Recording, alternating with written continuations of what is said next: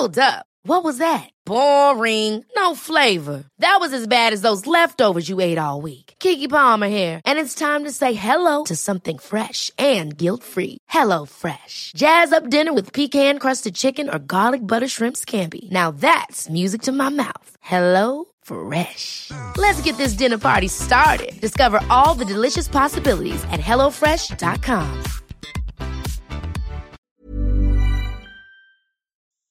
Conhece o teu inimigo. Segunda parte. Comentário de Mari Persona. E agora, quando nós vemos que esse é o, o príncipe desse mundo, tem poder de governo, é também o Deus desse século, quem o segue? Nós, no nosso estado natural. Nós andando segundo a maneira como nós viemos nesse mundo. Se, se a gente abrir o livro segunda, o segundo livro dos reis, eu creio que é capítulo 6, é, exatamente, versículo 16.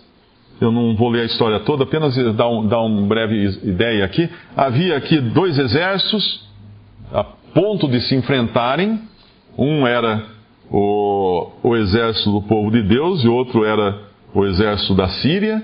E tem um momento aqui que o profeta Eliseu ele consegue enxergar além daquilo que é visível. E eu li essa passagem tantas vezes e eu nunca tinha entendido essa passagem. É interessante a Bíblia, a gente lê. Outro dia eu li uma passagem também no Novo Testamento, essa semana eu li uma passagem que eu nunca tinha visto um detalhe nela. Que, e, e é assim todos os dias, por isso que é importante nós lermos a Bíblia todos os dias, porque nós vamos sempre descobrir essa coisa. Será que puseram aqui depois que eu li ontem, né? Hoje, ontem não estava aqui, hoje está. Então são coisinhas que estão lá e a gente às vezes não percebe. No, no versículo 14. Então enviou para lá cavalos e carros e um grande exército, os quais vieram de noite e cercaram a cidade. Estavam a ponto de atacar a cidade. E o moço do homem de Deus, esse homem de Deus aqui, é Eliseu, o profeta, levantou muito cedo e saiu, e eis que um exército tinha cercado a cidade com cavalos e carros. Então o seu moço lhe disse: Ai, meu senhor, que faremos?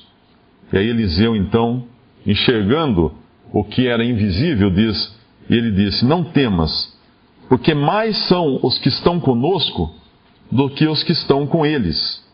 E orou Eliseu e disse: Senhor, peço-te que lhe abras os olhos para que veja. E o Senhor abriu os olhos do moço e viu, e eis que o monte estava cheio de cavalos e carros de fogo em redor de Eliseu.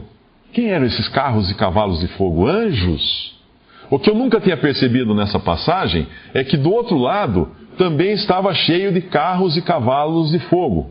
Anjos também. Por isso que ele fala: são mais os que estão conosco do que os que estão com eles. E eu sempre via os que estão conosco aqui, desses que ele fala que estava vendo, mas do outro lado tinha um exército menor, com menos anjos, provavelmente, né? Mas também, então tinha, veja que interessante isso. Havia uma batalha na terra.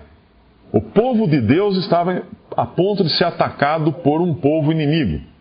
E ao mesmo tempo havia, num outro nível, uma outra batalha.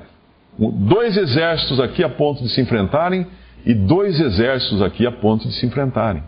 Mas no mundo invisível. Agora pense que essas duas esferas continuam existindo. E nesse momento nós estamos nessa aqui de baixo. E tem outra aqui em cima. Então nós vivemos num mundo que tem duas esferas, uma a esfera material e outra a esfera espiritual, que é invisível aos nossos olhos, mas ela existe. Ela existe. E qual o poder que tem essa esfera espiritual sobre nós? Efésios, capítulo 2, a carta de Paulo aos Efésios, capítulo 2.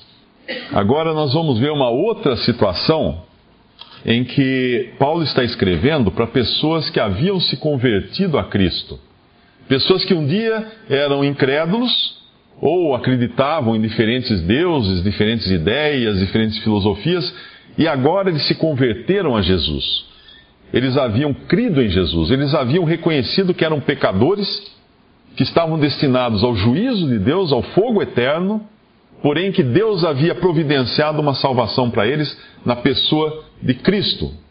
Alguém que iria morrer no lugar daqueles pecadores para que eles fossem salvos. E essas pessoas, esses habitantes de Éfeso, na Grécia, haviam se convertido, haviam crido e aceitado para si, haviam falado sim para Deus. Primeiro haviam dito, sim, eu sou pecador, sim, eu mereço o juízo eterno. E depois haviam dito, sim, eu creio no Salvador, sim, eu quero crer em Jesus, meu Salvador. E essas pessoas mudaram de lado, por assim dizer. Saíram de um lado e foram para outro lado. Que lado? Por isso que fala conversão. O que é conversão? Eu estou indo para lá, eu faço uma conversão e vou para cá. Deus fez com que essas pessoas passassem para outra situação, para outra condição. E Paulo vai dizer aqui, nessa carta, o que eles eram antes de acontecer isso. Versículo 2: E vos vivificou estando vós mortos. Bom, então eles estavam mortos espiritualmente e agora eles estavam vivos espiritualmente. Eles haviam nascido de novo, eles haviam nascido de Deus, eles tinham recebido vida vinda do alto, de Deus. Eu pergunto a você, de que lado você está? Se Paulo escrevesse essa carta para você, quem seria você aqui? Os que estão mortos em ofensas e pecados ou os que estão vivificados? Não é possível estar nas duas condições ao mesmo tempo. E não é possível estar na segunda condição, vivificado, se você ainda não tomou uma decisão de crer em Jesus como seu Salvador. Não é uma decisão do tipo assim, ah, tá bom. Não, não é isso. Porque veja que ele fala aqui, mortos em delitos e pecados. Delitos e pecados. O, o delito e o pecado é um, uma ofensa grave contra Deus. Será que eu, eu realmente já me senti um pecador? Será que em algum momento na minha vida eu senti o peso dos meus pecados? Eu senti que eu vou afundar com eles? Quem já teve cãibra aqui? Dentro de uma piscina ou no mar? É péssimo. É péssimo. A sua perna de repente encolhe e você quer nadar e a perna não faz nada. Ela tá, encolheu, ficou dura e não, não vai e você quer aquilo vai, começa, parece que, parece que ela puxa, ela não está puxando você, é que você perdeu, mas parece que ela puxa, a dor tanta que você começa a afundar ao invés de, ao invés de ir para cima. E aí você, se for feliz, né, já aconteceu comigo, põe o, pé, o outro pé bom no fundo da piscina e dá o impulso e chega lá em cima, uau, conseguir sair do fundo da água. Mas o que era isso? Alguma coisa invisível estava puxando você para baixo. Isso é o pecado. Isso é uma figura do pecado. O pecado nos, nos arrastará à condenação eterna. O pecado nos arrasta à condenação eterna. Porque, e Deus sabe que nós somos pecadores por natureza, mas aqui eles tinham sido vivificados, eles tinham vida agora. Não estavam mais mortos espiritualmente, tinham vida. E uma pessoa viva sente o poder e o, e o peso do seu pecado, e então ela se entrega a Jesus e crê em Jesus como seu Salvador. Mas não só isso. No versículo 2 fala em que noutro tempo, falando aqui antes da conversão deles, andasse segundo o curso deste mundo. O que é o curso desse mundo? A opinião pública. O curso desse mundo. Como é que vão as coisas? Ah, agora todo mundo acredita nisso. Oh, vamos acreditar nisso. Ah, agora todo mundo acredita naquilo. Oh. Quem já viu alguma coisa seguindo um curso, ele vai para onde quiser. Eu me lembro uma vez, eu, eu, às vezes começo a falar de Alto Paraíso aqui, tem gente que até brinca e dá risada, que lá vem o Mário de novo contar as histórias de Alto Paraíso. Mas eu estava uma vez numa serra, lá em Alto Paraíso, com minha Kombi, e levando uma pessoa doente para o hospital, e era uma descida, num, tinha uma, uma serra muito grande, alguns que foram lá me visitar conhecem o lugar, tinha uma serra muito cheia de curvas para lá e para cá, e eu tinha colocado até alguns sacos de cimento no fundo da Kombi atrás para poder fazer lastro ela não tombar, porque tinha que correr muito, e uma pessoa com problema grave no, no fígado, acabou falecendo depois, quando no hospital, ficou alguns dias lá e faleceu em Brasília. Mas aí eu pus um monte de saco de cimento, um colchão em cima e correndo. Mas a hora que eu cheguei nessa serra, que eu comecei a descer a serra, e em alta velocidade, numa estrada de terra, sem pavimentação, sem guardrail, sem nada, sem proteção nenhuma dos lados, só despenhadeiro, e eu fui fazendo aquelas coisas, de repente tinha uma canaleta, uma canaleta formada pela chuva, já seca, né? No meio da estrada, aquele canal, aquela depressão que devia ser onde a enxurrada corria. Eu nunca passei um apuro tão grande na minha vida, porque caiu a roda da frente da Kombi naquela canaleta e eu não tinha mais direção. Eu ia onde a canaleta me levava, porque eu pisava no freio, escorrega, aquilo é terra, né? Terra solta, escorregava. Então a Kombi ia para lá, ia para cá, e eu passava na beirada do, do, do abismo e voltava, ia para o meio. Aí quando eu vi onde acabava a canaleta lá na frente, daí eu peguei e dei um tranco. Falei, eu vou capotar, mas eu pelo menos não caio lá no despenhadeiro. E deu um tranco, a Kombi deu um pulo e eu saí do, do, da canaleta. Agora eu pergunto, esse é o curso. O curso no qual as pessoas estão e não percebem. O curso desse mundo. Que leva você para cá, leva você para lá, leva para lá. E o que tem no final desse curso? O juízo eterno. O despenhadeiro eterno. Onde há fogo, onde há ranger de dentes e onde há solidão. Todo mundo pensa, ah, o, o juízo, o lago de fogo, deve ser um lugar cheio de gente, né? Todo mundo lá gritando, chorando, um vendo o outro. Não, nada disso. Trevas, absolutamente trevas. Não tem saída e não tem ninguém ao seu lado. Você fica sozinho por toda a eternidade, curtindo ali o que você tiver na cabeça que tiver levado para lá. E o seu ódio contra Deus. Não porque Deus o lançou lá, você sabe porque está lá. Mas porque você sempre foi uh, contrário a querer a Deus, a buscar a Deus. Quando, quando uh, o Senhor Jesus fala de uma história de um homem rico e de Lázaro, que era um homem pobre e mendigo e doente, que ficava à porta do homem rico, ele conta que os dois faleceram, os dois morreram, e Lázaro foi para a presença de Deus, e o rico foi lançado no Hades, que é o lugar de morte, que é um lugar intermediário onde estão os mortos agora, aguardando o dia do, ju do juízo final. Ali diz que o, o rico no Hades sentiu sede, falou: estou aflito aqui, essa chama aqui me, me aflige. Ele não fala assim, me tire daqui, Deus. Não, ele fala assim: manda Lázaro aqui para trazer água para mim. Ele não quer sair dali. Porque sair dali significa ir na presença, ir para a presença de Deus. Ele não quer.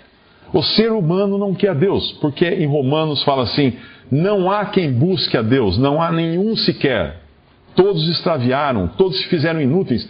Não há um que busque a Deus. Eu pergunto: qual de vocês aqui, qual de mim aqui, buscou a Deus há um dia? Ninguém.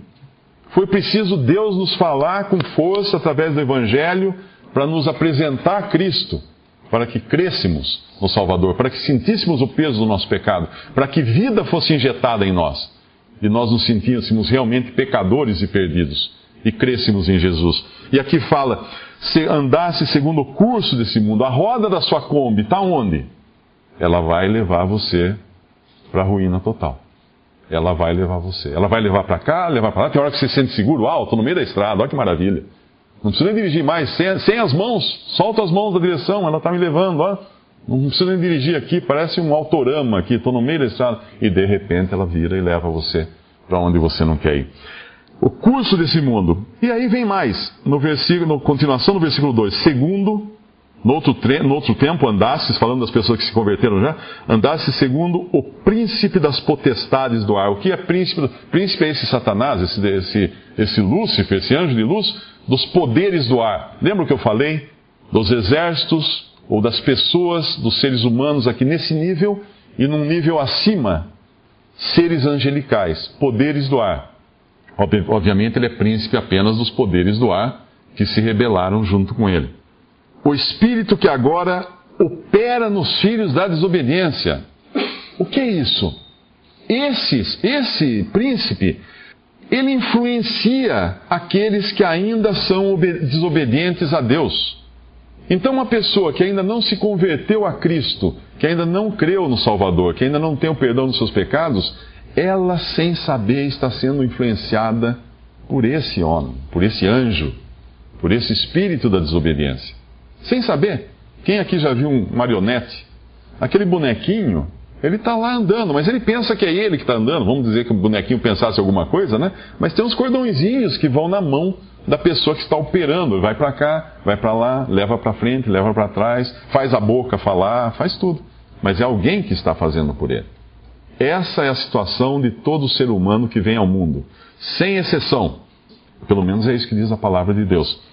Entre os quais, e aí Paulo vai se incluir também, entre os quais todos nós também andávamos, nos desejos da nossa carne, fazendo a vontade da carne e dos pensamentos. E éramos o quê?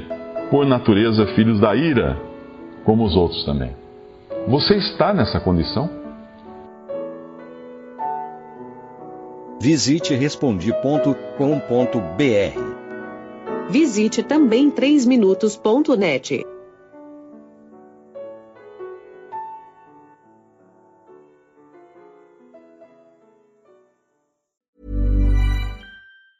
Ever catch yourself eating the same flavorless dinner three days in a row?